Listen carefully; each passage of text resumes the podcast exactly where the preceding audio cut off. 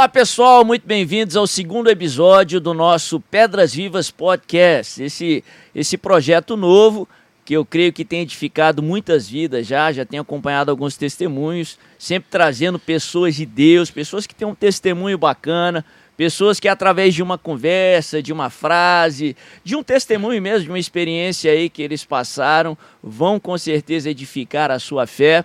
E hoje eu estou com muita expectativa para o entrevistado do dia, que é uma pessoa muito especial. Mas antes eu quero apresentar aqui o, o Marcelo Dias, que é, que é músico, homem de Deus também, presbítero na Fonte da Vida, e vai estar tá acompanhando a gente aqui na entrevista de hoje. E aí, Marcelo?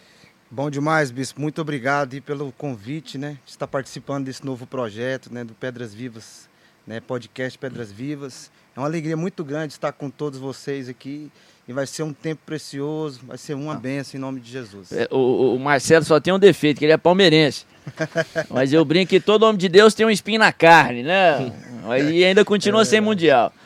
Mas é. Hoje o entrevistado de hoje é muito especial, é um homem de Deus, tem um testemunho sensacional, uma história de vida. Eu estava falando com ele que é, é, é difícil, você tem que ser muito cético para não ver que Deus tem um propósito para a vida dele.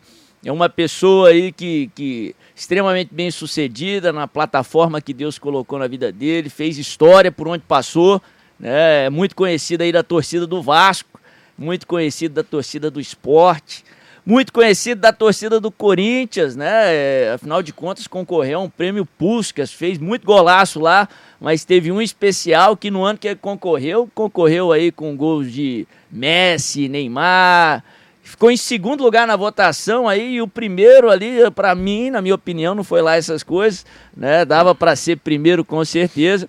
Eu tô falando do Marlone, que hoje está jogando no Vila, no Vila Nova, time aqui de Goiás, ele também que já jogou no Goiás, né? E tem uma história muito bacana, e eu creio que a resposta de oração a gente colocou diante de Deus é, antes de convidar as pessoas que iriam participar aqui. E eu creio que através dessa conversa aí, quem ouvir, quem assistir o Pedras Vivas Podcast será muito abençoado em nome de Jesus. E aí, Marlone, bem-vindo aqui ao nosso podcast. Gratidão pelo convite. Obrigado, Bispo. É prazer estar aqui com vocês e dividir né, as maravilhas de Deus em nossa vida. Que o Senhor, como Ele é bom, como a bondade dele é maravilhosa. Amém. E eu acho que sem realmente essa bondade nós não estaríamos aqui. É. E ele mostra que através do seu plano, do seu propósito, ele continua sendo bom. Então, Amém. gratidão, espero que seja podcast aí maravilhoso, para a honra e glória de Jesus. Amém.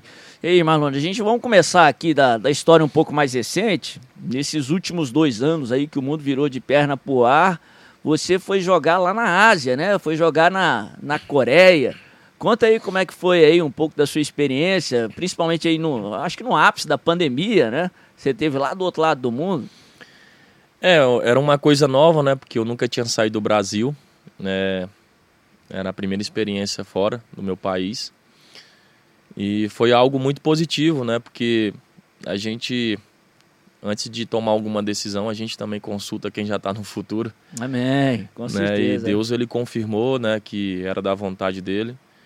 E eu fui, nós fizemos um grande campeonato, subimos com o time. Teve a pandemia, né? Fechou tudo, o campeonato deu uma paralisada. Mas depois retornou. E foi uma experiência incrível, cara. Tanto como profissional, como né, família, né, como a cultura do país, né? Cresci muito com a cultura do país. A família adaptou lá com a cultura asiática, Não. coreana? Perfeito, perfeito. Eu achei que eu ia estranhar também por causa da comida, né? Da, do, do fuso, então são Mas quantas horas? 11 horas? São 12, 12, 12 são 12 horas diferente. Mas foi algo assim muito natural, cara. Eu acho que quando quando você realmente quando Deus confirma, Sim. ele traz clareza, traz paz e Deus traz o escape, né, como a palavra de Deus diz, né? Amém. Eu, eu brinco é igual o peixe quando, quando entra na água, né? Você tira o peixe fora da água, você tá, ele está naquela sacola e não tem muito o que fazer. Agora, quando você coloca ele no lugar certo, e, apesar de resistência, ele tem como mover, ele tem vida, né? É assim quando a gente está no propósito de Deus. Né? Quando a gente está fora, a gente é um peixe fora d'água.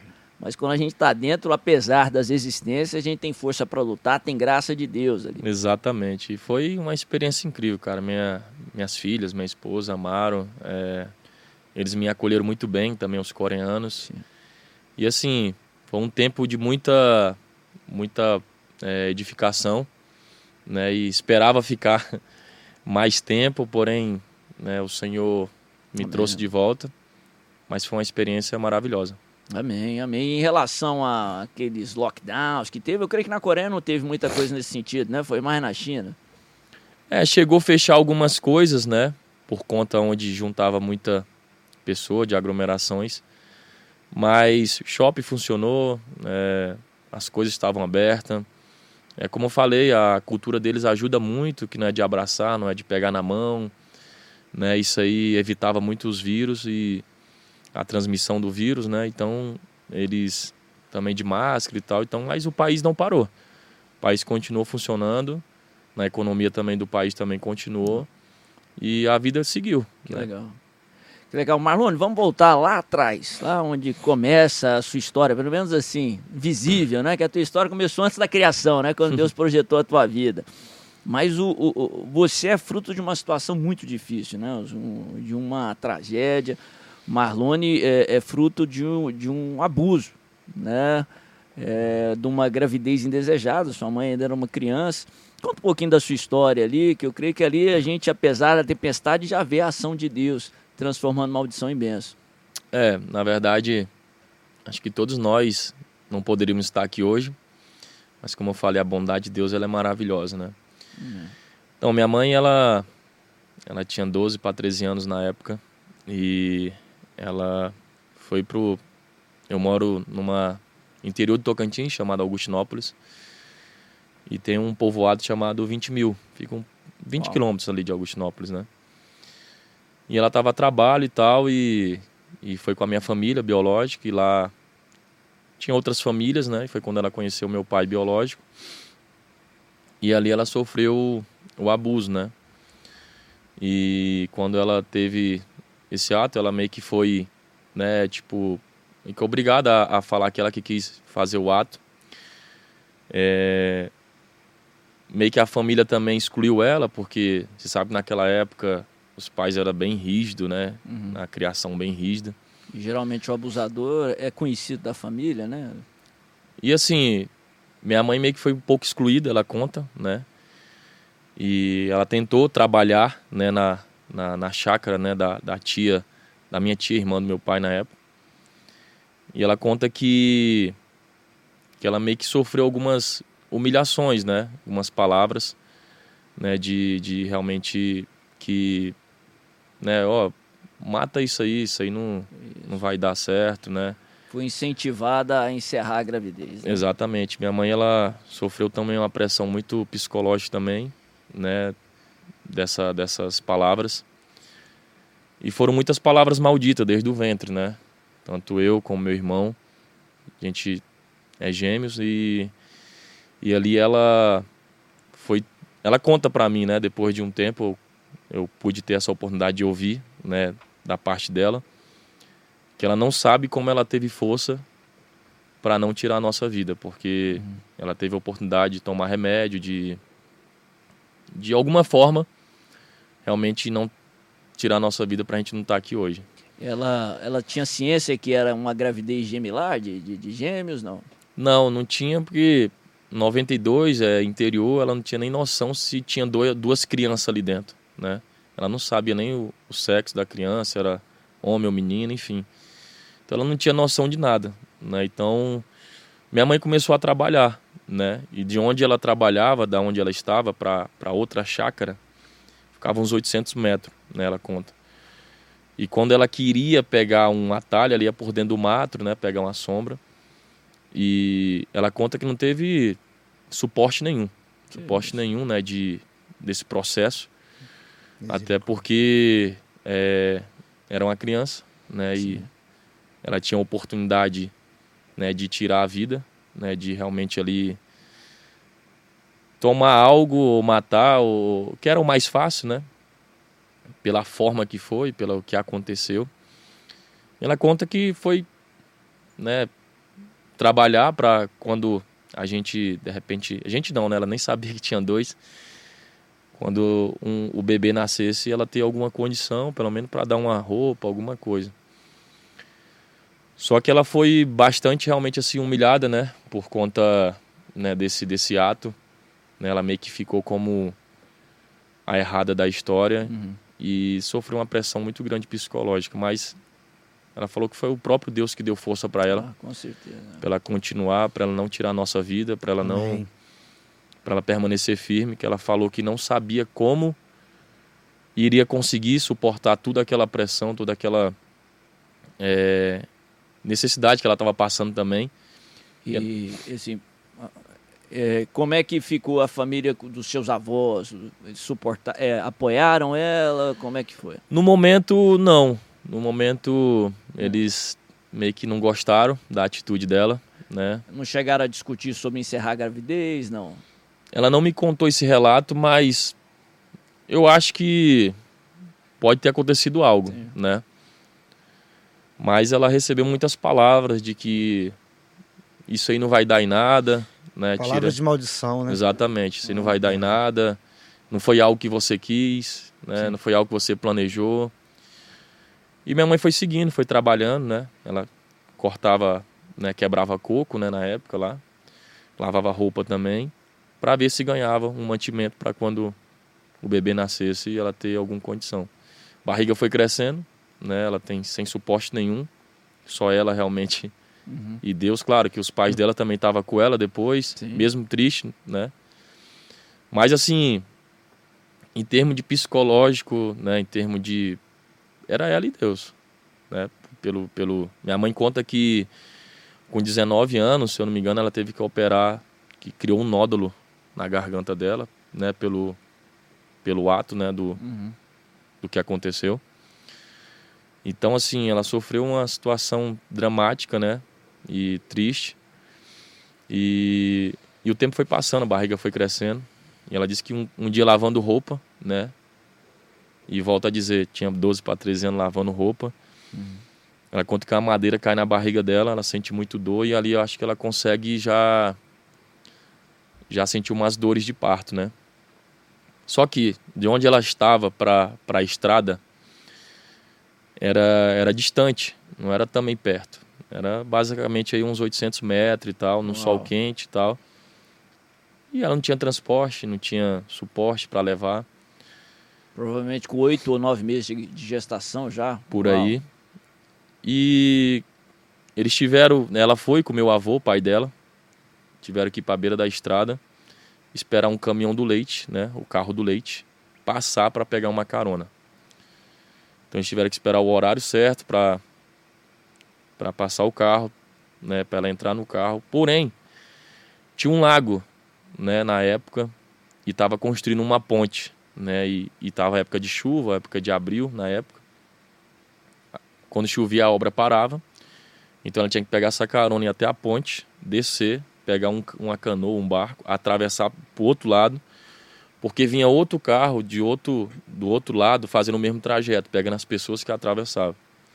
Então só até eu chegar ao hospital já foi um milagre, porque poderia acontecer algo né, antes Sim.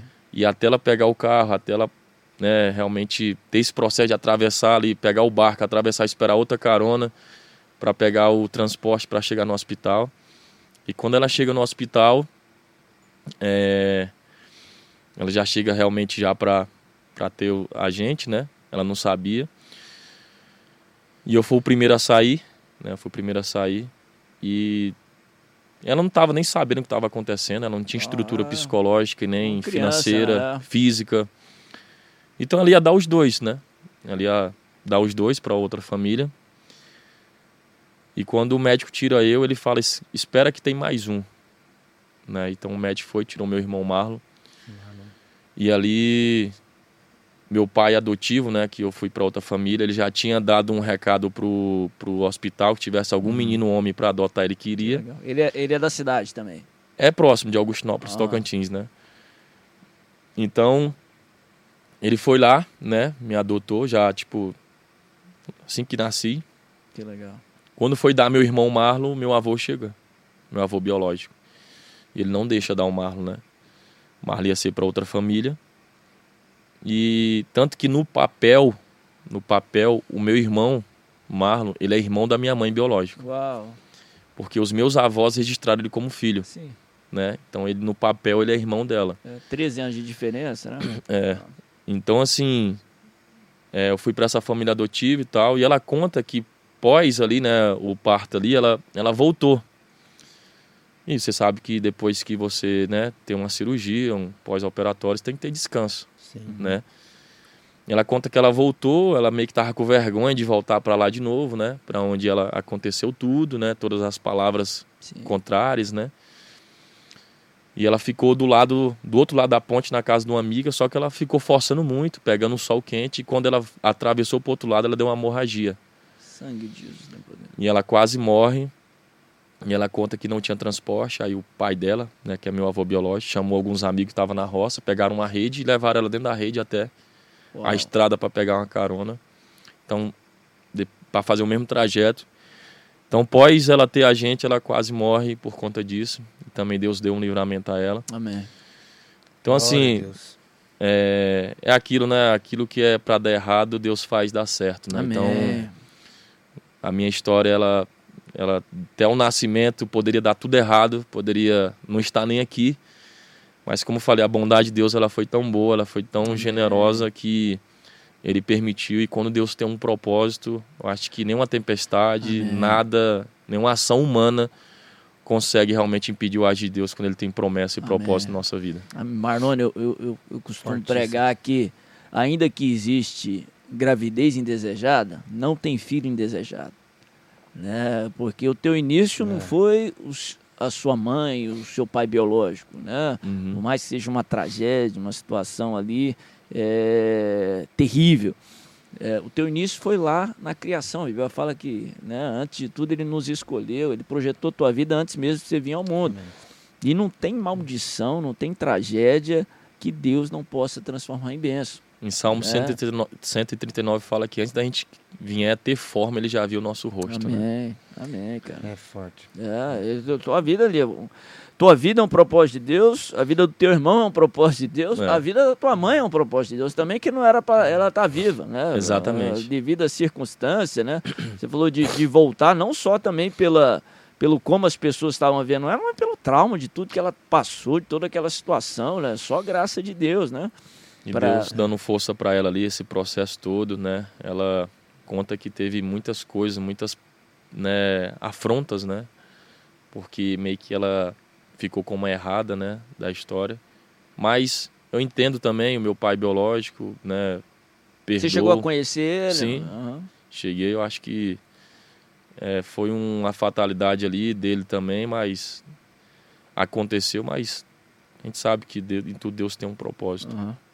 E, e como é que foi a tua infância? Você foi para a família adotiva, né? Que são seus pais. Uhum. E como é que foi a tua história aí desde então? Você sabia que você eh, tinha uma mãe biológica? Como é que foi? Então, com sete anos, com sete anos, é, Você foi criado ali no Tocantins mesmo? com sete anos eu fui para a escola e um dos amigos meu falou assim, ó, ele não é teu pai nem tua mãe. Isso mexeu comigo. Criança, ouvi isso, né? E eu cheguei em casa e perguntei para eles, ó, um amigo meu falou que vocês não são meu pai e tal. Que coisa. Eles me falaram, ó, você é adotivo, né? Você tem um irmão gêmeo e tal, mas eles não falaram como aconteceu, né? E eu fiquei assim, cara, falei, cara, eu tenho um irmão gêmeo e tal. Só que assim, eu, eu fiquei 11 anos sem ver meu irmão Uhum. pela primeira vez, né? E eu sabia que eu tinha, e na época acho que minha cidade tinha uns 6 mil habitantes e tal. Eu lembro que eu contava para meus amigos que eu tinha um irmão gêmeo, eles me chamavam de mentiroso e tal. É. Só que eu tinha essa convicção, sabe? Mas só que eu não falava. Ele foi embora pro Piauí e eu fiquei no Tocantins. E a gente perdeu o contato, né? Eu fiquei nessa família né, que me adotou, que me abraçou. Só que eu sabia da história, mas nunca tinha visto, nunca tinha ligado, nunca tinha ouvido a voz. E ficava só nessa expectativa que um dia eu ia encontrar. Só que minha mãe, ela meio que não quis aproximar, né, tanto o meu irmão É, de mim, imagino. até para não passar uma mal, mal impressão que queria se aproximar de mim, entendeu? Então ela meio que ficou né, na defensiva, né? E o encontro, cara, foi até propósito de Deus, né? Eu lembro que eu tava jogando bola na escola, né? era até quem perdesse, era dois contra dois, o golzinho. Quem perdesse ia comprar um refrigerante no mercado. e um amigo meu perdeu, foi comprar. E quando ele está indo para o mercado, ele passa por um ponto de van. Né? Porque para ir para esse povoado chamado 20 mil, você passa pela minha cidade. Uhum. Né? Quando ele estava passando pela cidade, ele vê um cara muito igual eu. Ele, caraca, acho que é o irmão do Marlon. Então ele nem compra o refrigerante, ele volta para me dar a notícia. Cara, do jeito que ele fala, eu já pego a bicicleta dele mesmo, já saio correndo, desesperado tal. Eu lembro que eu passava por um, por um quartel, né, na época, o, o quartel tem toda a regra ali, você tem que passar, não pode fazer muito barulho uhum. e tal, toda a doutrina, e eu passei com tudo, né. Eu lembro que eu descia assim, né, era uma, uma descida, com a bicicleta e tinha um muro, era uma esquina, tinha um muro. E era até perigoso quando você fazia a curva, você não via o carro vindo. Uhum. Só que eu tava tão assim emotivo, para eufórico ali, para realmente ver meu irmão e minha mãe pela primeira vez. Eu tinha 11 anos, tava, era em 2004. Eu virei a bicicleta que se vê um carro ali me pega, né? Eu virei Uau. com tudo. E o carro que eles estavam era uma caminhonete, né? Uma D20 que tinha uma, uma uma parte atrás que levava Sim. os passageiros. Foi o tempo que eles. E era uma ladeira, você virava a esquina já era uma ladeira, e nessa ladeira tinha um quebra-mola. Então, quando eu virei a esquina, o carro passou no quebra-mola, perdeu o embalo. Foi o tempo certo de eu chegar. Uhum. E ver eles a primeira vez. Uau. Ele e minha mãe a primeira vez. Eles viram você também? Viram, aí desceram do carro. Aí até o carro ficou parado, vendo a cena, né? Uhum. Aí eu fiquei assim uns três segundos olhando pro rosto do meu irmão e tal, abracei ele. Minha mãe seguiu pro, pro povoado 20 mil, meu irmão ficou comigo. Aí foi a atração da cidade, né? aí fomos jogar videogame, jogar bola, as pessoas paravam a gente assim no. Seus pais ficaram sabendo. Meus pais, aí levei ele lá pra casa, né, dos meus pais. E, e ele ia ficar comigo, morar comigo, só que minha avó biológica não deixou, porque ele ajudava ela lá na, no Piauí, né? Então ele retornou. E depois daí eu só fui encontrar ele quando eu tava com 18 anos. Imagino com 11 anos você nem deve ter feito muita pergunta, só queria brincar e passar tempo com ele. Né? É, e foi algo muito rápido, é. foi três dias, é. né? Aí ele foi embora e tal, e brincamos, jogamos bola e tal, e foi uma atração assim. E nessa idade também, né? Quando você é novo assim, você quer brincar, né? É, Exatamente. Não, a conversa é a brincadeira. Exatamente. Então, mas foi uma cena que marcou muito, né? Tenho essa lembrança até hoje registrada na minha memória, uhum. né? Porque foi algo que eu desejei muito tempo de ver, né? Pô, meu irmão pela primeira vez. E realmente Deus ele prepara o tempo certo para cada coisa, o lugar Amém. certo e a hora certa, né? Então, isso aí é fantástico quando Deus permite isso. E ali foi a primeira vez que eu vi minha mãe biológica, a primeira vez, e meu irmão. Então ali foi uma cena marcada. Depois eu fui também lá no povoado 20 mil, conheci os familiares também do meu pai biológico também, todo mundo, tio tia. Com 18 anos ou... Não, com 11 anos. Com 11 anos mesmo. Aí fomos lá, porque lá também é, foi uma atração lá também. Ah. Então, assim, é, eu acho que aquilo que realmente pode ser o fim, né, cara? Amém. Pode ser um estágio final que a gente pensa, pode ser uma nova história para Deus Amém. nossa vida. Né? Então, mensagem da cruz, é isso aí. Né? e a palavra, a palavra de Deus fala, né? Só complementando o que você está falando aí, que a, a, última palavra vem de Deus, né, bispo? Amém, cara. Vem de Deus, né? Não vem do homem, né? Verdade. Quando Deus tem um propósito, né? o agir de Deus ninguém é, impedirá. É verdade. A circunstância pode falar não, né? Os homens podem falar não, mas se Deus não falar não, meu irmão, né? Esquece. É verdade. Mas, é, e como é que começou a sua trajetória com o futebol? Quem então, que te descobriu? Minha mãe, ela, minha mãe, ela vendia é, pastéis na rodoviária de Augustinópolis. Uhum. Aí vendia ali pastéis, bebidas e tal, né? E os, os ônibus, né, vinham e era um trajeto ali dos ônibus, né? E ali era a renda dela e tal. Meu pai, ele, ele também era mais envolvido com o lado político e tal. E ali na rodoviária tinha uma quadra, conhecida como a quadra da rodoviária, né? Que legal. E ali dava uma hora, eu tava lá no sol quente, descalço, uhum. chutando a bola. E com seis anos eu comecei, né? Tem um, meu primeiro treinador foi o Adão Carreiro, que é de Augustinópolis. Eu comecei a dar os primeiros trajetos na escolinha, que chamava Grêmio Esperança. E ali fui pegando, né? condicionamento físico, né, técnico e tal, e foram vendo que eu tinha um talento.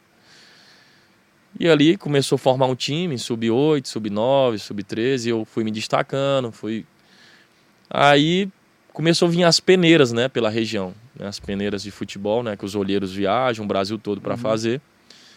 E foi quando eu fui, né, um, um dos olheiros do Vasco me descobriu. Primeiro eu fui pro Cruzeiro na base. Quem primeiro olhou para você com um olhar diferente, tipo, tem potencial, foi esse treinador? Foi. É, o Adão Carreiro. Falou com... com... sua mãe, com seu pai? É, falou que, que, poxa, eu tinha talento e tal, valia a pena investir. Aí foi quando ele tinha uma escolinha, eu entrei na escolinha.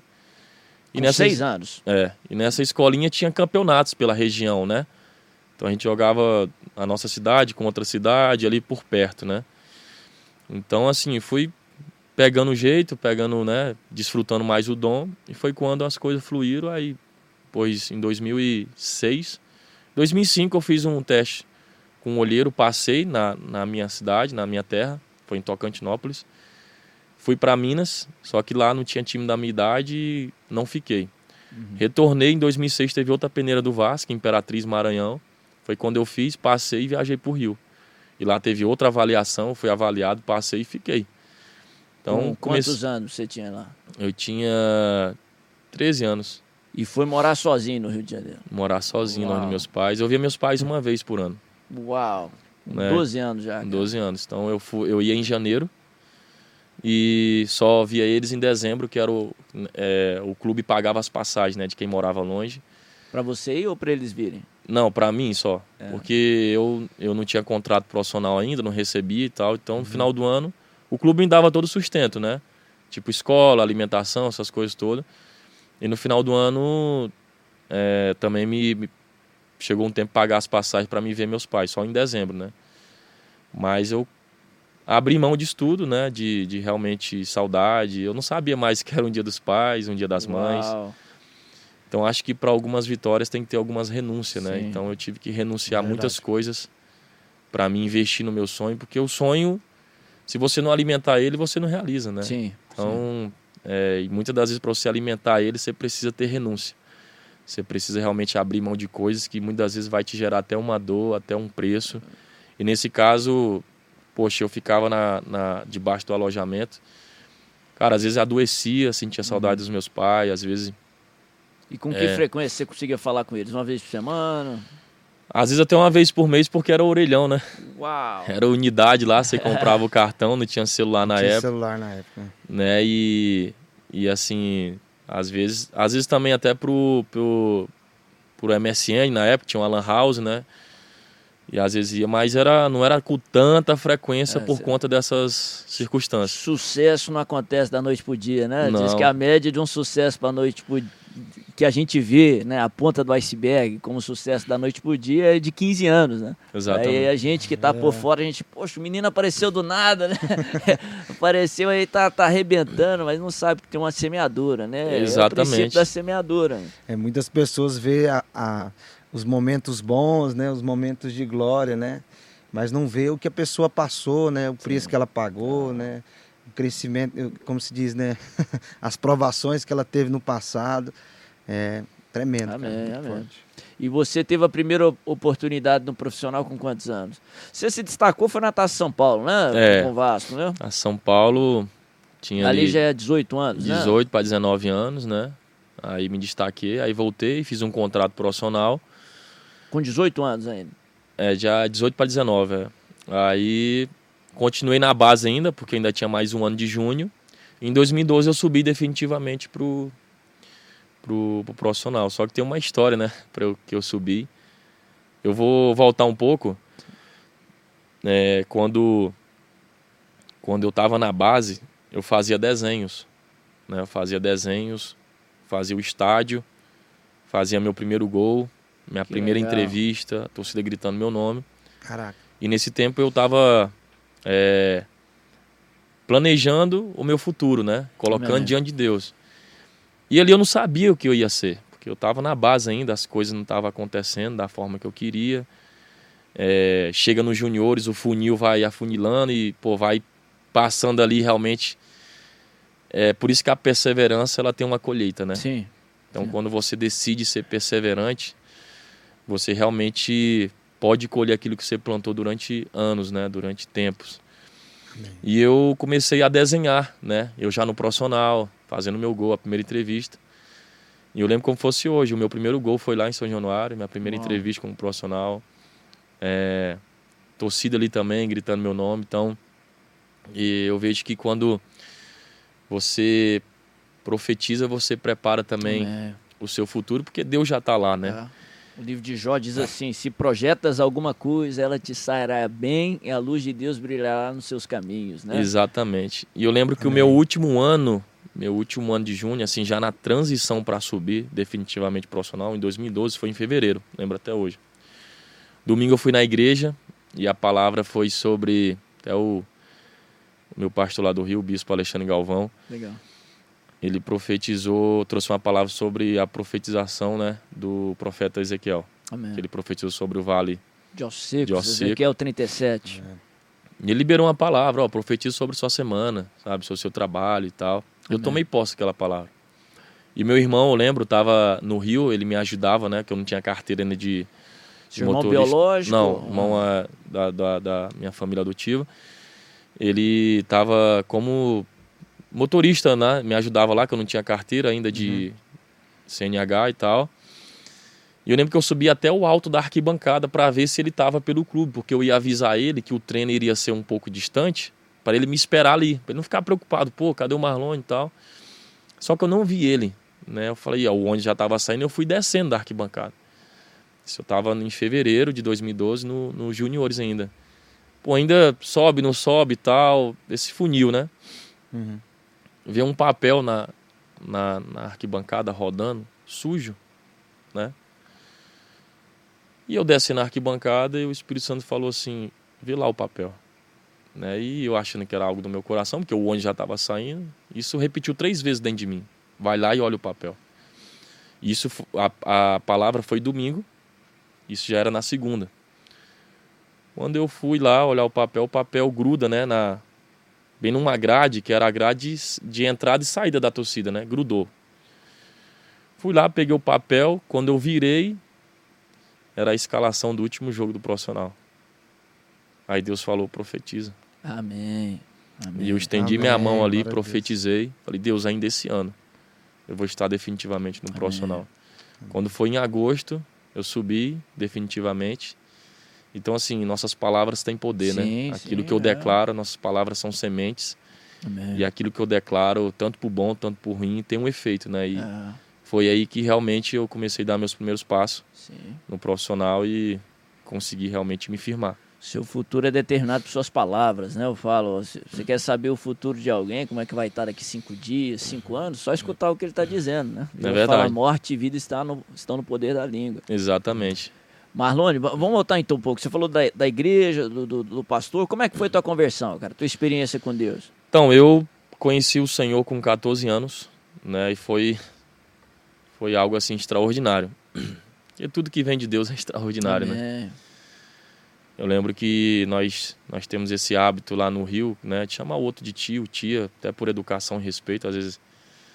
E tinha uma tia lá, né? Ela fazia as reuniões dos atletas e toda quarta-feira. Na verdade, eu conheci o Senhor através de um cachorro quente. Que legal. Que as reuniões eram de Deus, mas no final tinha um cachorro quente, né? Estratégia, a isca, né? A comunhão, né? Dá mais Exatamente. pra menino ainda, né? Pô, quarta-feira, pô, criança, o cara já na broca aqui. É. Pô, no final tem um lanchinho, pô, ali com cachorro quente, refrigerantezinho, meu irmão. Amém. Aí eu fui. Só que eu sempre fui um cara medroso, assim, pra coisa errada, sabe? É, sempre um cara assim. E no Rio, é, do lado de São Januário, tem outras comunidades ali em volta, né? Então as possibilidades, as oportunidades é muito grande, né? Então assim, para você ter escolhas erradas.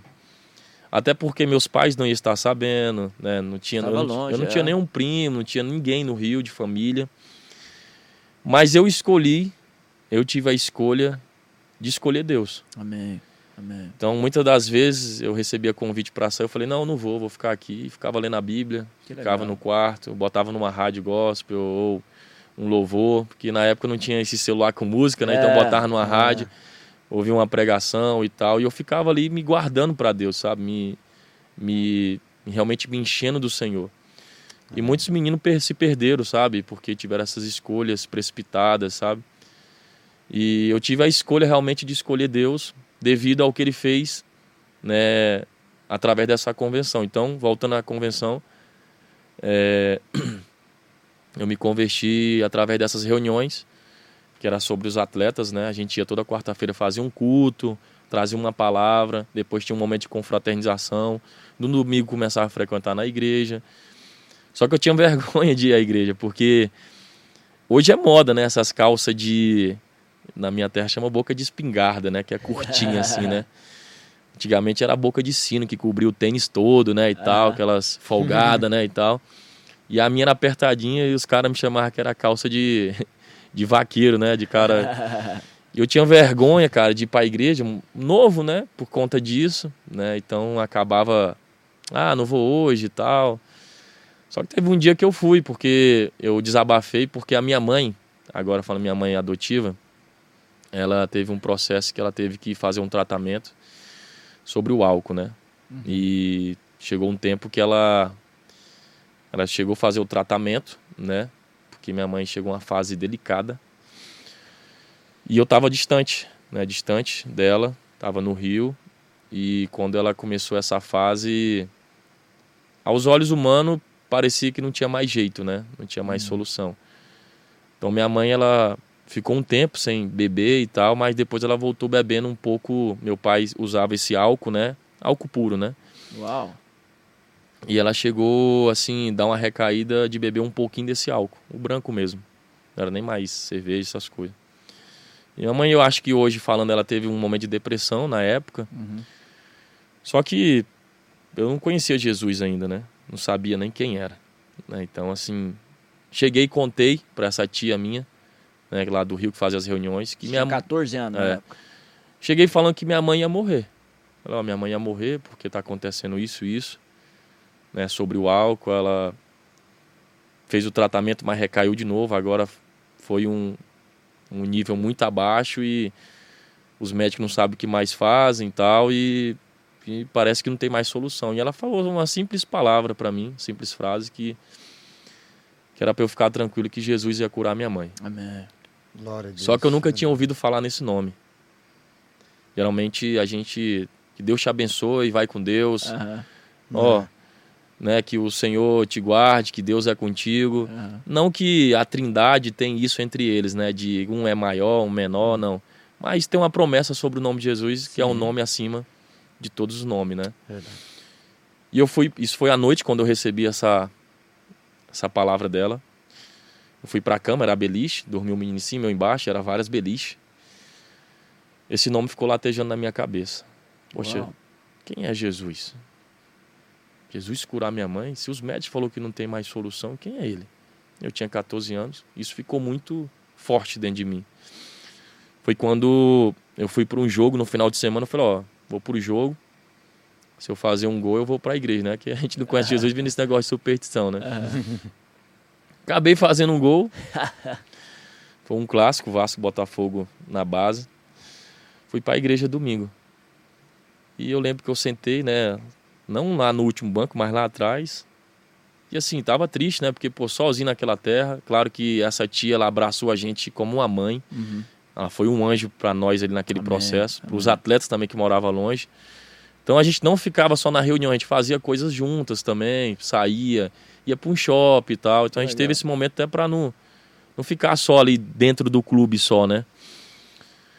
E eu lembro que eu tive uma experiência muito real com Deus com 14 anos, né? Eu estava lá atrás e eu lembro que o pastor pregando e eu eu estava em outra atmosfera, né? porque eu estava pensando tanto nesse nessa questão dela. Uhum. Eu lembro que eu falei assim para Deus: Deus, não deixa minha mãe morrer não, que o que vai ser de mim é o distante e minha mãe morrer, o meu sonho. E eu lembro que depois que eu falei isso, era uma época fria no Rio. O Rio não é frio, frio, mas lá 19 graus já é frio pro carioca, né? Uhum. Eu lembro que eu senti um abraço vindo atrás de mim. Senti alguém vindo atrás de mim, me abraçando. E foi uma temperatura muito quente. Uau. que eu senti um fogo do meu pé até a minha orelha e eu senti uma voz vindo. Na época eu não tinha esse discernimento, hoje eu posso falar. Sim. Mas eu senti uma, vo uma voz falando lá no meu, na minha alma, né? Na minha, lá onde estão tá minhas emoções, meus uhum. sentimentos. Falando assim, olha, calma. Eu estou no controle de tudo. Amém. E eu estou Glória cuidando. E aquilo ali mexeu muito comigo. Comecei a frequentar a igreja comecei a me alimentar mais de Deus, conhecer quem é esse Jesus, yeah. É. saber realmente de fato quem é Ele. E é um, é um conselho que eu dou para quem está nos vendo, nos ouvindo.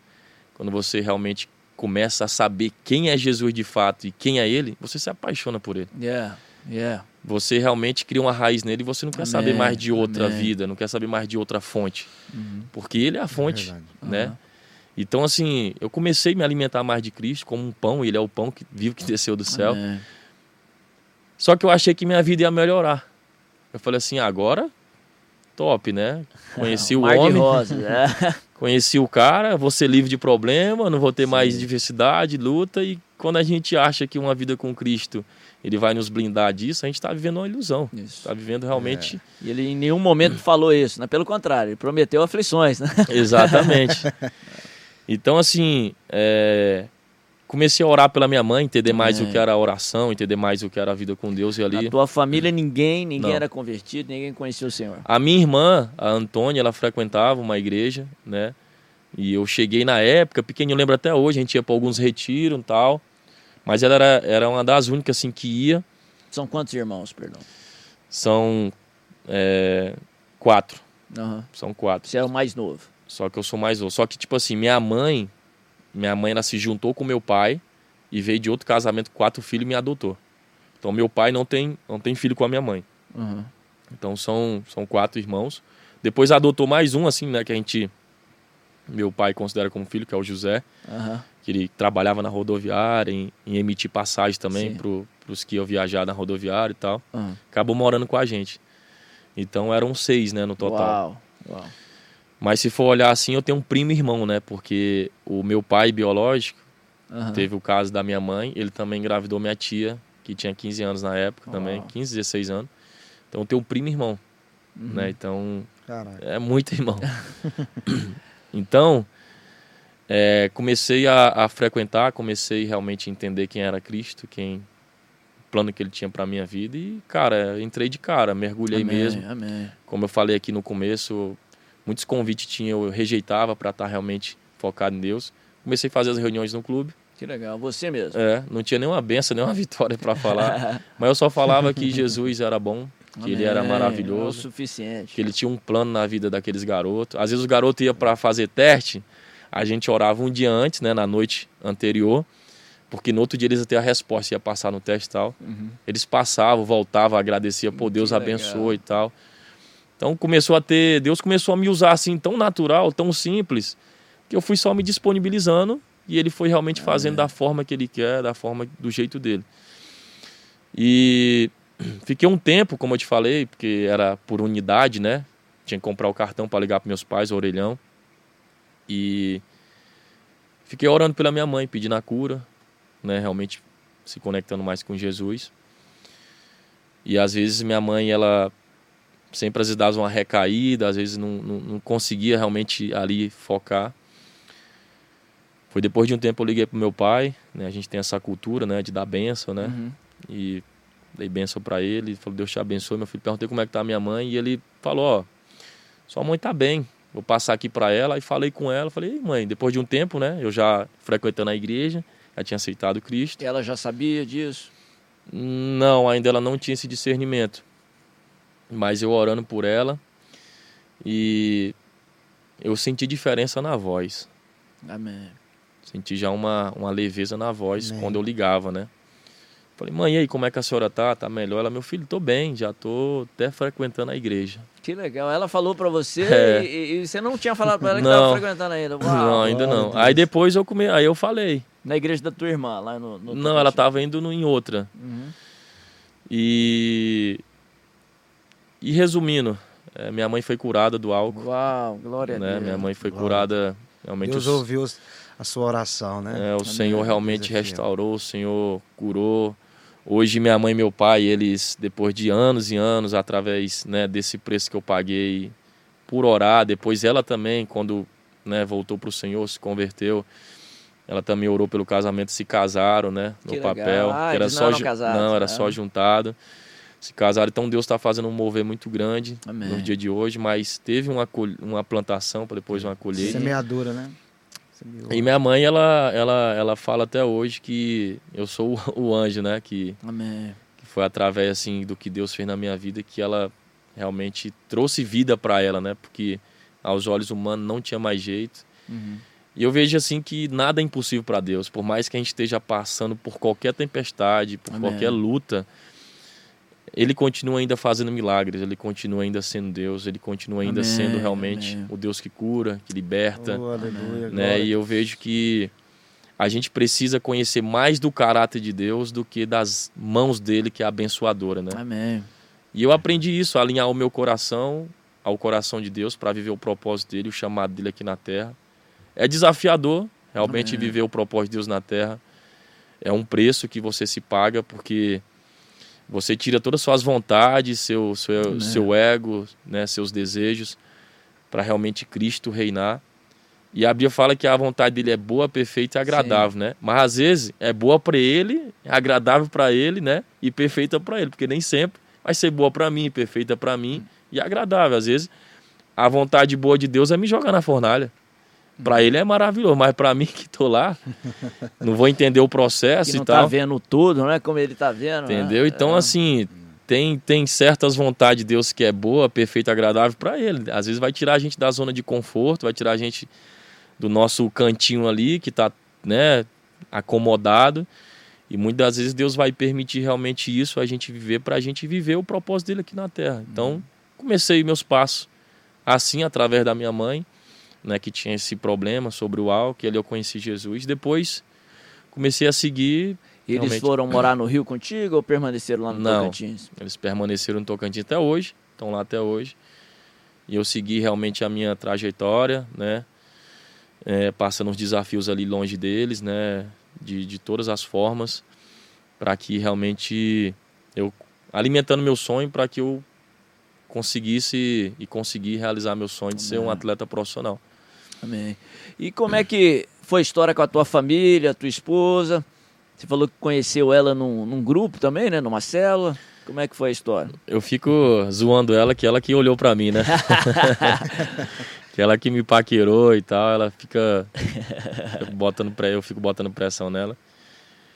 É, depois que eu comecei a, a ter essa, essa estrutura em Deus, eu comecei a contar meu testemunho né, nos bastidores. Né, aí, Você já era atleta profissional na época, não? não, tava na base, mas já começava, tipo, frequentar a igreja, aí contava, às vezes no culto ar livre, enfim. Sim. E eu conheci um, um, um, um rapaz que eu morei na casa dele chamado Felipe Michel, ele conhecia um atleta chamado Rodrigo Andrade, que era parente da, da Carol, né, da minha esposa. E foi quando eu contei meu testemunho também para ele, né, de como eu encontrei meu irmão, que eu fiquei, poxa, meu primeiro aniversário com meu irmão foi com 18 anos de idade, o primeiro Uau. bolo que eu e ele, né, E ele chegou a ser atleta profissional também, não? chegou. O Ele chegou a biológico. ele o chegou, Marlon. chegou a se profissionalizar, mas acabou realmente não dando sequência porque teve alguns imprevistos né, na carreira, ele quebrou o pé, E- acabou realmente dificultando os movimentos e tal, essas coisas, e hoje ele está trabalhando numa loja, né, tá Sim. feliz e tal. E esse Felipe Michel, eu morei na casa dele e contei meu, minha história para ele, né, de como eu nasci, de como eu encontrei meu irmão. E ali a gente foi pra casa dele, ele meio que abraçou a gente, né? E ele já era um cara influente na bola também. Aí foi através dele que eu conheci, né, tipo a Carol, porque ele marcou para eu ir na casa desse amigo, né, que era atleta também na época, para eu contar meu testemunho. E a, a família da Carol tava lá. Que legal. E eles falaram assim: "Poxa, o Marlon é um cara certo pra, pra Carol", tipo Ó, assim, né? Foram Tá usados por Deus. É. né?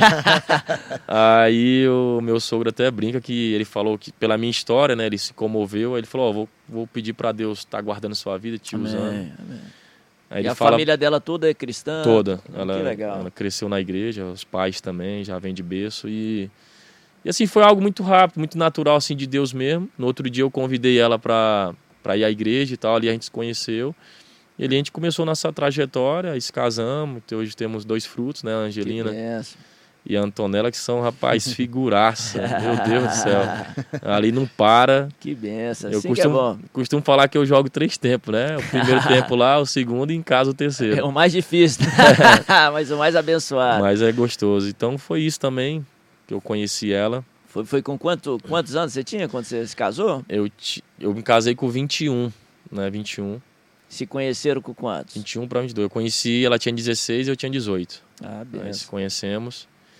Aí depois me profissionalizei, aí eu fui pro Cruzeiro, né? Depois do Vasco fui pro Cruzeiro, uhum. aí foi onde a gente se casou, né? No cartório e tal, aí viajamos, aí ali a gente deu nossa... nossa começamos a viver nossa trajetória como família. Amém, amém, que benção. E, e, e, Marlone, como é que foi lá a experiência lá do Puscas, cara? Que, assim, você passou uma trajetória legal no Corinthians, né? Apesar de não ter sido extensa, né? Mas foi uma trajetória bacana, fez muitos gols. E, e, como é que foi a experiência de ser nomeado lá por Puscas, né? Que é algo que dá uma plataforma ainda maior para você, né? Como atleta. E assim, é. tá no meio ali de, de, de, muita gente de expressão, assim, né? No, no âmbito do futebol, um mestre da vida, mundo, né? né é, é, literalmente. Como é que foi aquela experiência? É, quando eu fiz o gol, né? Eu não imaginava que chegaria assim? Eu não imaginava a proporção que ia tomar, né? Eu não, não imaginava. Porque na, na, na, no calor ali do jogo, comemorando com a torcida e tal. Primeiro eu fiz o gol de cabeça. E eu tava, eu tava voltando de uma lesão grave que eu tive no tornozelo. Então, assim, tava treinando e tal, mas ali era meu primeiro jogo depois da lesão, né?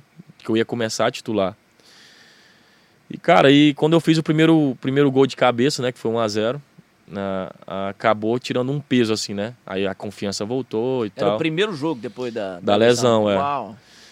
E, e, era fase de grupos da Libertadores? Era fase de grupo, né? A arena tava lotada e tal, tava uma festa linda. Então, assim, acabou que eu fiz o primeiro gol e deu, assim, um, uma leveza, né? E esse gol, ele, ele foi tão interessante que é engraçado que tudo é uma plantação, né? Quando eu fiz o gol, o nego achou que eu dominei a bola errada, que eu, que eu dominei muito alto e peguei. Mas em 2013 eu fui para um programa na Argentina. Uhum. era, acho que é 360, eu não lembro, acho que era esse. Que lá tinha assim algumas provas com um jogador que era profissional e um que não era. Para ver alguém que realmente é constante na profissão e, e alguém que tipo joga um, um domingo, uma pelada, enfim. Uhum e comparava o movimento dos dois, né? E tinha uma prova lá que era exatamente o movimento de um vôlei. Uhum. Aí depois ele olha lá o bonequinho no computador, o esqueleto, e via a diferença, entendeu? Aí comparava, era bem interessante assim para ver a, a, diferença. Aí pegava o meu movimento, o movimento perfeito. Já o do cara que não era constante, jogava pelada, tipo assim, tinha um pouco assim de Variação. dificuldade, né, de variações assim e tal. Então ele fazia esses estudos assim, né, de um cara profissional mesmo e de um que não, não, não pratica. Quando eu fiz esse gol, é, eu, é engraçado quando, quando o Edilson cruza ali a bola, né? Eu tô indo pro segundo pau da, da grande área. Uhum. Só que a bola faz a, a trajetória para fora. É. E nisso que ela faz a trajetória para fora, eu dou uma paradinha ali de milésimo de segundo ali, volto, ajeito o meu peito, porque não tinha o que fazer, era muito rápido o lance. Uhum. E ela sobe. Nisso que ela sobe, eu falei, cara, não vou esperar ela cair, eu já vou saltar e pegar ela de cima para baixo. Uhum. Que geralmente o vôlei, né? A bola vem aqui e você pega ela na direção certa. De lado, uhum. né? Esse meu, a bola subiu um pouco e eu saltei. Quando ela tava caindo, eu peguei ela. Uhum. Tanto que no gol, se você for ver o vídeo, a bola não vai assim. Ela vai pro chão, quica no chão e entra. Entendeu? Então, tipo assim, aí. Dificulta mais ainda pro Exatamente, goleiro, né? o movimento. Então é, nego achou, pô, acho que ele dominou errado e tal, e, e trouxeram esse, essa, essa prova que eu fiz nesse programa, né? Tipo. Que legal. É, começaram a compartilhar nas redes sociais, muitos torcedores. Pô, estão falando que ó, ó, o menino aí, pô, já, já tava treinando já. Ah. E assim, cara, a experiência lá é assim. É o ápice do futebol, né? Sim, sim. Então, assim, ali a, a coroa ali do futebol, vamos falar, né? Eu cheguei, né, cara, assim, todo tímido, né? Porque é, ali Tá, os caras realmente. Foi 2016 ou 17? O gol foi em 2016, mas a premiação foi em 17. O início de 2017, é. né? Aí viajamos, fiquei três dias. E de Frankfurt para a Suíça eu peguei o voo com Maradona. o Maradona, eu, eu, eu e minha esposa aqui, e o Maradona aqui. E eu falei, caraca, velho, mentira, velho. Onde Deus me colocou. Pouca coisa, né? Pegar um voo junto com o Maradona. É, então assim, eu já falei, cara, o que que tem aí nesse lugar, né? Porque só do voo já tá. Aham. Aí eu tirei uma foto com ele depois que a gente foi pro do aeroporto, a gente esperou, né, a, a, a, o, a galera da FIFA vir nos buscar com os carros e tal. E, e tirei uma foto com ele. E ali, poxa, depois teve uma, uma, uma, uma- um jogo da FIFA. Né? No outro dia, a gente chegou num domingo lá, no outro dia teve um jogo na FIFA, né? Na sede mesmo da FIFA. Legal. E aí tava lá Punhol, Batistuta, Ah, Trezeguet, aí Maradona também foi, Pablo Aimar. Então tava só a galera mesmo, a nata, né? aham. Zidane. É, e eu tentei a foto, aí meu time era eu, Punhol, o Pablo Aimar, aquela mulher que foi a melhor do mundo, a americana, esqueci o nome dela agora. Lloyd, Lloyd. Eu acho que é essa. A Marta também foi pra concorrer? A Marta não, a Marta foi, Foi. foi. Marta, Falcão. Pô, aí foi uma galera. O Real Madrid foi todo, né? Modrica, essa galera toda. Então, assim, você tá ali almoçando com os caras, pô, jantando, que realmente é outra realidade do futebol, Sim. né? Outro, outro patamar, vamos falar assim. E, cara, só de eu estar ali, por mais que eu não venci, foi um sonho realizado, cara. Ah, foi, não, foi uma tá vitória, né? né? E, e depois eu tietei os caras, claro, né? Você tira uma foto ali com os caras, porque. E tem uma- um lance engraçado que o punhol era do meu time. Cara, e tava frio, tava neve, era um sintético, né? Tiveram que tirar a neve e tal. E essa, acho que foi um, outra mulher que também tava concorrendo o melhor do mundo. Ela tava no time, no outro time. Cara, ela deu o tapa assim, né, com a bola. O punhol não quis saber.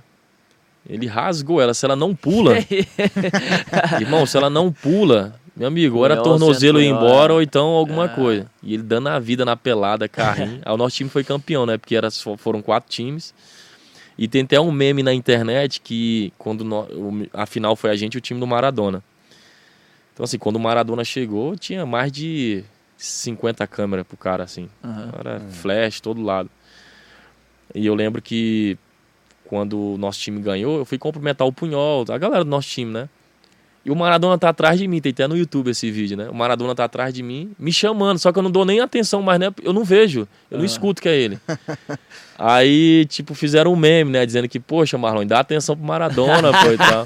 Aí Tá depois... tirando Maradona. É, aí né? depois eu, eu vejo, olho pra trás assim, aí eu vejo que ele do, do aperta a mão dele e tal. Então, assim, cara, foi uma Você já tinha experiência. encontrado com ele no avião também. É, né? foi uma experiência assim incrível. É, que eu registrei momentos, guardo até hoje. É, cara, só de estar ali, pô, com o Cristiano Ronaldo, com os caras, tirei foto com ele também. Né? Depois da cerimônia ali, da festa ali, da, da, da premiação, fize- ficamos lá no salão, lá, tomamos ali, né?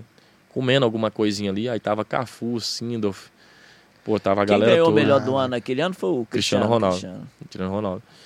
Então, assim, tava a galera toda ali, eu, pô, peguei, troquei umas ideias com o Cafu, o cara, pô, nota mil também, né? Então, conheci alguns brasileiros, tava lá, tava o Ronaldo Fenômeno, tava essa galera toda, né? Então, O Pelé também tava? não, o Pelé não foi. Não. Foi só o Maradona, né? Porque eu acho que eles escolhem um, né? Então, É. em vez do Pelé, escolheram o O, Maradona, o assim. prêmio foi dado pelo Ronaldo, né? Pelo pro Foi. Malaio lá que ganhou, né? O- Foi, o prêmio foi dado pelo Ronaldo e... E assim, cara, foi um momento mágico, assim, na minha É. vida, profissionalmente. Glória a Deus. qual que me Deus me, me levou a um lugar assim que assim se a gente for olhar poxa Deus eu nem mereço e tu fez essa graça por Amém, mim né então amém. Deus estava cumprindo os desenhos que você estava desenhando, né? É, exatamente então Forte demais, né? foi benção assim de Deus cara né pelo Senhor ter realmente me, me levado a lugares que eu nunca imaginei né que eu nunca Amém. por isso que ele sempre nos surpreende né amém. Deus sempre Experiência incrível. surpreende, é. Infinitamente mais, né? Sim, devemos ter expectativas, e, e- mas ele sempre vai te surpreender, cara. isso é Sempre. verdade Marlone, é, qual foi sua experiência mais difícil, cara, da sua trajetória, né? Eu sei que teve a experiência lá do teu parto e tudo mais, mas você não vivenciou muito aquilo, né? Ficou Uhum. sabendo do pós e as repercussões disso. Na tua trajetória com Deus, como esportista, como família, qual foi o momento mais difícil da tua vida? E como você saiu dele? Cara, é, eu acho que foi esse processo longe de casa, né? Porque é você ir para uma terra, né, onde você não sabe o que está te esperando, não sabe o que acontece ali. Você não sabe o que realmente vai, se vai dar certo, se vai dar errado. E você ter que, né, ter que se adaptar a outra, né, realidade, né?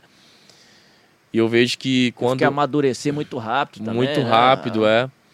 Então assim, eu eu vivi porque como eu só só ia para casa em dezembro, né? Eu, fi, eu ia em janeiro e só ia para casa em dezembro. E ficava em casa há quanto tempo?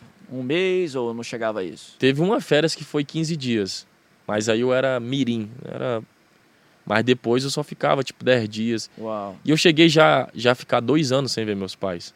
uau. porque Nossa. tinha competições que que eu chegava em dezembro, mas tinha um campeonato no sul, tinha um campeonato em Taça BH, tinha não sei o que, um campeonato no Espírito Santo, entendeu? E você já emendava. Aí tinha Taça São Paulo, que já é também já emenda, porque já é no começo de janeiro. Aham. Então, assim, eu acho que essa fase, longe de casa e eu tendo que ter esse amadurecimento, amadurecimento muito cedo, foi algo assim que foi muito difícil para mim. Foi muito difícil porque, exemplo, vou te dar um exemplo. Esse dia eu tava contando com os meninos aqui do Vila, aqui, né? Onde eu passo, eu conto. Eles jogando e os pais acompanhando o jogo. Faz o gol, os pais vibram. E na minha época tinha isso. Meu colega fazia um gol, ia lá, abraçava o pai. Quando eu fazia o gol, cadê? É, você não tinha isso. né? Então, assim, isso gerou um, um vazio dentro de mim, sabe? E eu acho que eu me superei com o preenchimento da presença de Deus. Amém. Porque amém. eu acho que Deus foi esse pai, Deus foi essa Sim. presença que estava faltando, Deus foi é que supriu esse vazio que, que às vezes eu poderia estar dando uma brecha e tal. Então, foi um dos momentos difíceis essa trajetória, longe de casa, longe de tudo. Eu tendo que construir uma nova mentalidade, um novo estilo de vida, né? E, e é por isso que eu falo, as experiências que eu tive com Deus foi com Ele real, Amém. sabe? Não foi sendo discipulado, sendo, né, ali Não foi por intermediários, foi através não foi, de Jesus. Foi mesmo. através de experiência. É. Pra tu ter ideia, é, eu, eu, eu lembro que eu levei um tênis, cara, que eu nunca passei fome assim em casa, tal. Meu pai sempre teve, me deu ali o pouco, mas tinha. E eu lembro que eu fui com um tênis eu, e, e o tênis dava um clube de treino, mas era um tênis confortável. Eu usava esse tênis pra tudo, Pra igreja, pra ir pro shopping, pra treinar, pra tudo. e ele ficava na, na, no meu armário, então às vezes ia pra escola, fazia tudo com ele. E o meu que eu vim era muito duro.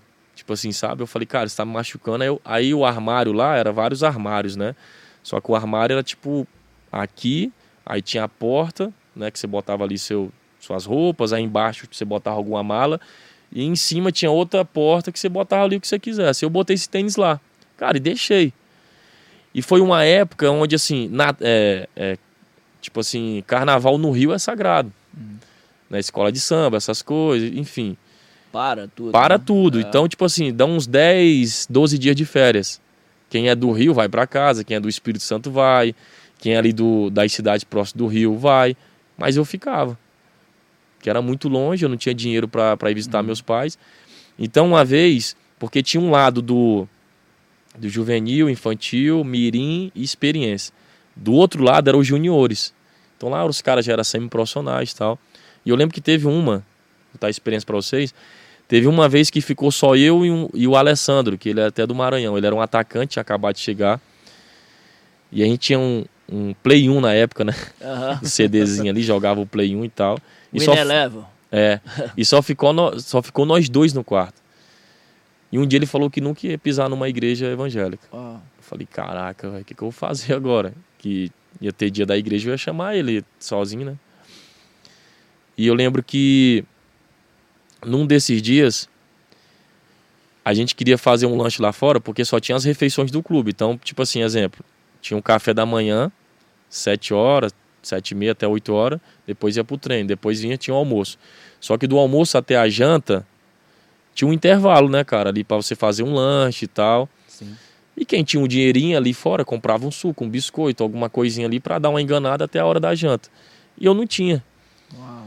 E, cara, me deu um, uma fome assim e tal. E, e, algo, eu senti algo me conduzindo aí ver a, a porta onde estava meu tênis, né? E cara, eu vou ver esse tênis, né? E tal. E fui ver. Quando eu abri a porta que eu peguei o tênis, que eu olhei dentro dele, tinha 50 reais. Uau! Caraca. Que que é isso? Então, assim, comecei a viver. Provisão de Deus. Exatamente, comecei a viver é, assim, coisas muito reais com Deus. Amém. Né? É que nem aquela história lá que Deus manda Pedro ir até o peixe pescar, que tinha um dinheiro lá sim, dentro, né? Sim, na boca do peixe. Então Deus mandou abrir o armário, pegar o tênis, tinha um dinheiro na lá boca dentro. do tênis. Então, assim, comecei a viver coisas. Aí eu mostrei essa experiência pra ele, impactou ele, mas ele ficou meio assim. E eu falei, cara, é o seguinte, vamos começar a treinar, porque quando os, os meninos se apresentarem ao clube, a gente já vai estar, tipo, já na frente, assim, né? Eu comecei a treinar com ele, eu já tinha. Aí eu comecei a contar o testemunho, que minha mãe já tinha sido curada do álcool. Sim. Comecei a, a- a contar meu testemunho de vida e tal. Isso foi impactando ele. Ele começou a ir para a igreja e ele aceitou Jesus. Glória a Deus. E hoje ele tá lá no Maranhão, tem uma, um salão, né? Barbearia, tá levando a palavra de Deus, grava os Yes, vídeos dele. Que legal. Se, de- se um tempo atrás a esposa e ele também mandou um direct pra mim, falou, cara, como você foi importante na vida do meu esposo e tal. Amém, Isso aí eu amém. recebo, Glória assim, diariamente, né? Glória a no Deus. oculto, assim. Então, eu comecei, um dos momentos mais difíceis, assim, que eu, que eu vivi na minha trajetória foi longe de casa, saudade. É, cara, muitas vezes eu ficava enfermo, porque lá o, o departamento médico do clube, ele tem hora de abrir e hora de fechar. Então ele ficava aberto ali das sete até as, sei lá, as oito, vamos supor. Era mais ou menos isso. E, e a gente só fica enfermo, cara, na madruga. É impressionante É. isso. E aí teve um dia lá que eu comecei a ficar febril, cara, com febre. Eu senti um calafrio, eu imaginei que, que era uma febre mesmo. Só tava eu no quarto nessa época. E eu ajoelhava, começava a orar. E, cara, e, e a febre ia embora. Eram umas coisas assim. E eu lembro uma que mar... Sobrenaturais. né? Eu lembro uma que marcou muito também. Que um dia eu tava para entrar na porta do quarto. Aí um amigo, colega de trabalho, entrou primeiro. E eu tava vindo com a Bíblia. Só que quando, quando eu ia entrar, eu olhei para trás, porque um, um menino me chamou. Só que sabe quando você vai entrando na porta olhando para trás, você não tá vendo. E ele fechou a porta. Aí eu tô entrando, disse que quando eu fui virar, a porta bateu na minha aqui, na sobrancelha. Cortou Uau.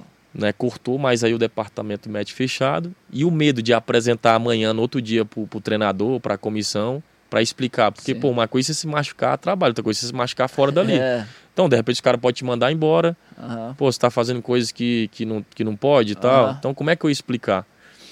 E tava sangrando, não tava jorrando, mas tava sangrando. E eu creio que ali pegava no mínimo dois pontos. Que foi aqui, então aqui qualquer coisa pega Sim, ponto, né? Sim, é bem leve. Então pegava dois pontinhos Muito ali, vamos sensível, falar. né? É. Uma região muito sensível. E eu lembro que esse amigo falou assim: pô, Marlone, o que, que tu vai fazer, cara? Se apresentar amanhã lá e tal. Falei, cara, eu vou te mostrar o médico dos médicos. É. O que, que eu fiz? Fui pro banheiro, sozinho, segurei meu corte, fiquei segurando. Eu falei, Deus, eu quero glorificar teu nome aqui amanhã, Senhor. Eu quero que eles reconheçam que eu sirvo um Deus Amém. que é poderoso, Senhor. Tu sabe que agora não tem como eu costurar isso aqui, não tem como eu eu ir num médico, eu tô aqui, já não pode sair mais do clube, tinha horário para entrar e horário para sair não podia, né, que tem um Sim. horário ali até às 10, depois das 10 não sai mais, que no outro dia tem compromisso. Até porque é um responsabilidade muito grande, pô, tem muitos meninos Sim. ali que estão longe de casa, aconteceu alguma coisa, cai nas costas do clube. É. Então tem um horário para entrar, É. tem uns horários tudo. E eu fiquei lá, cara, uns 10, 15 minutos segurando o corte. Aí grudou, que o sangue colou, show, mas amanhã poderia abrir. Paz, amanheceu o dia, tava a cicatriz perfeita. Glória a Deus. glória. Cicatriz perfeita. Ele fez os pontos. E Ah, eu fui até esse, dos é, e eu fui até esse menino É. e falei, cara, você viu alguma coisa no meu rosto? Ele, caraca, Marlon, que isso? Falei, cara, eu te falei que é o médico dos Ah, médicos. Aí Deus. apresentei Deus pra ele. Então, assim, é, Todos o momento, que é Deus. o momento mais difícil foi esse, longe de casa, esse desafio. Mas como eu me superei foi com a presença de Deus. Com a presença de Deus que Ele me deu força, Ele me guardou, Ele me revestiu. E foi isso que me fez eu prosseguir, porque, para te ser bem sincero, passava pela minha mente de ligar pro meu pai, vem me buscar, não quero Sim. ficar mais aqui sozinho. Poxa, às vezes passava uma uma prova difícil longe de casa. Os meninos tinham um pai, né, para chorar, para É. para se distrair e eu. Entendeu? Não tinha ninguém. Então várias vezes eu ia para arquibancada, arquibancada chorar, profetizar sobre o clube, sobre um dia eu vou estar aí, sabe? Então eu comecei a aprender isso com Deus, comecei realmente a entender mais quem é Deus, não quem, o que Ele pode me dar. E uma- eu lembro uma vez que minha irmã, é, né, da, da família né, ali adotiva, ela sempre esquecia de orar por mim. Ela contou essa experiência um tempo para mim, ela sempre esquecia de orar. E um dia ela perguntou ao Espírito Santo. Falou, Senhor, por que que sempre? E ela não sabia como é que eu estava no Rio. Aham. Falou, Senhor, por que que sempre, quando eu vou orar, eu esqueço do meu irmão Marlone? Ele também é meu irmão. Né? Porque ela olhava, orava só por os outros, né? Mas Ah. não era de maldade, né? Ela disse que foi perguntar um dia ao Espírito Santo por que que ela se esquecia de mim, né? Que também era irmão dela. Aham. E ela falou que o Espírito Santo respondeu, ela falou, ó, esse aí, você pode ficar tranquilo que ele já é meu. Amém. Glória a Deus. E ela me ligou, cara, e eu tava passando um momento difícil, velho. Lá, né? Nas categorias de base e tal. Isso foi como um combustível. Eu Falei, caraca, velho. Chegou na hora certa e tal. Que eu sabia que Deus estava comigo. Foi ter uma resposta às minhas orações. Então, assim, cara, eu acho que Deus, ele foi a minha base e o ponto realmente principal para eu não Amém. desistir, para eu não naufragar, para eu não voltar para trás, para eu não realmente é, tomar atitude de querer afundar. Acho que Amém. eu tenho a convicção que sem o Senhor na minha vida, nas nossas vidas, Amém. a gente já pode até conquistar coisas na terra, mas vai ser momentâneas Sim. e alegrias realmente passageiras. Mas com Ele, acho que tudo é duradouro e tudo é eterno. eterno. Então, foi Ele realmente que me Glória deu Deus. Amém. toda essa base, essa força para mim Amém. superar todos os obstáculos. E Exige fé, né, Marlone? O que você está falando, você, Salomão fala: reconhece o Senhor em todos os seus caminhos, porque ele vai endireitar as suas veredas. A tendência da carne é pô, olhar os 50 reais, pô, coincidência, que É. deixou aqui. Não, o corte, né? Ia sarar de todo jeito. Verdade. Não, mas é fé você falar, reconhecer que foi Deus. Exatamente. Reconhecer Deus nas pequenas coisas, né? Porque Deus não é um pai distante, ele quer se envolver, né? Ele, é- ele foi teu pai nesse tempo todo, né? Verdade. Ele esteve com você nesse tempo todo, né? E por isso que você chegou até aqui. Mas Marlone, eh, deixa aí uma, uma palavra aí pra gente encerrar, pro pessoal que tá escutando, algo que Deus colocar no teu coração, porque tá, a gente tava até falando antes, né? O futebol para você é como aquele barco de Pedro, né? Aquela Uhum. plataforma que Jesus usou para alcançar. E eu creio que Deus tá te usando nessa carreira toda, né? E eu creio que ela vai longe ainda. Deus ainda vai fazer mais do que você, né? Porque Ele sempre nos surpreende, Amém. né? Mas aonde você vai, né? A gente é testemunha disso, né? Tudo que você falou, compartilhou com a gente antes. A gente trouxe um resumo aqui, porque a história, se a gente for É, trazer detalhe, a gente fica aqui grande, até amanhã. Daria um né? livro, né? Eu não sei se tem um livro ainda, né? Não, já tá nascendo. É, porque eu Tá sei que é nascendo. um- seria sensacional e edificar muita gente, né? Não só nessa geração, mas nas Uhum. próximas gerações, se Jesus não voltar antes. Mas é, você é um ministro, eu creio que dentro ali da- das quatro linhas, literalmente, não só no- nas quatro linhas, mas em todo o Fora das universo. quatro linhas também. É esse universo futebolístico, né? Com essa plataforma que Deus te deu. Então seja ministro de Deus aí, né? Mais ainda, fora aí, né? Dando essa, essa palavra final do que Deus colocar no seu coração para quem está nos escutando ou nos assistindo. É, eu vou, eu vou deixar uma palavra para você, né, que é algo que marca muito minha vida, eu sigo até hoje, que Jesus é o caminho, Amém. a verdade e a vida. Então, Glória a Deus. que nós não possamos buscar atalhos, né, aqui nessa terra. Sim, sim, uau. Porque se atalho fosse bom, não existiria caminho. Yeah. Né? E por mais que o caminho seja de espinhos, seja né, Estreito. de estreito, mas que nós possamos permanecer, né? Jesus, ele deu uma ordem por discípulo, vai até o outro lado da margem. Jesus não falou que ia ter tempestade. E ele não falou também, ó, olha o vento, olha as águas, olha o barco, não. Ele simplesmente falou para nós irmos até o outro lado. E eu tenho certeza que é como, é, como ele falou para aqueles discípulos, que ele ia encontrar eles lá do outro lado e não avisou que ia ter tempestade, que ia ter vento no meio do caminho, às vezes acontece na nossa vida também, Uhum. né? A gente passa por certas circunstâncias que a gente não está preparado, às vezes pega a gente des, né, desprevenido, mas a ordem de Deus é que a gente vai chegar do outro lado e vamos glorificar o nome dele e comemorar Amém, a vitória com o reino dele. amém. Então, que você possa tomar posse dessa palavra, que Ele é o caminho, Ele é a verdade e a vida, e não há outro a não ser Jesus Cristo. É. Yeah. Amém, amém. Glória a Deus. Obrigado, Marlone. Viu? Muito edificado mesmo, assim. E assim, eu sei que foi metade só da história. Fica aí o próximo convite né? para a gente continuar essa conversa. E aí, Marcelão? Muito bom, né, Bispo? Maravilhoso, né? E eu creio que muitas pessoas se identificam né, com o testemunho do, Sim, sim. Jonathan Marlone, né? Muito bom mesmo, viu? Creio que vai edificar muitas vidas, né? Amém. E, e eu creio que o Senhor, é, eu creio que é só o começo que Deus vai fazer na vida dele aqui no, no estado de Goiás. Amém. Não é à toa que ele voltou para cá, né? Que Deus é. quer usar. Deus quer usar é, muito. A torcida do Vila Nova que o diga, né? Feliz com isso. Amém. Mas você que assistiu foi abençoado, não deixa de curtir se você está assistindo aí no YouTube esse vídeo, não deixe de se inscrever no canal. Você que está ouvindo aí por uma plataforma de podcast, aproveita e compartilha com o máximo de pessoas para que mais e mais pessoas sejam alcançadas e abençoadas com essa mensagem. Obrigado aqui por ter nos escutado. Obrigado, Marlone. Obrigado, Marcelo. Palmeiras continua sem mundial. Tá? Que Deus abençoe a sua vida em nome Amém. de Jesus. Obrigado. Amém.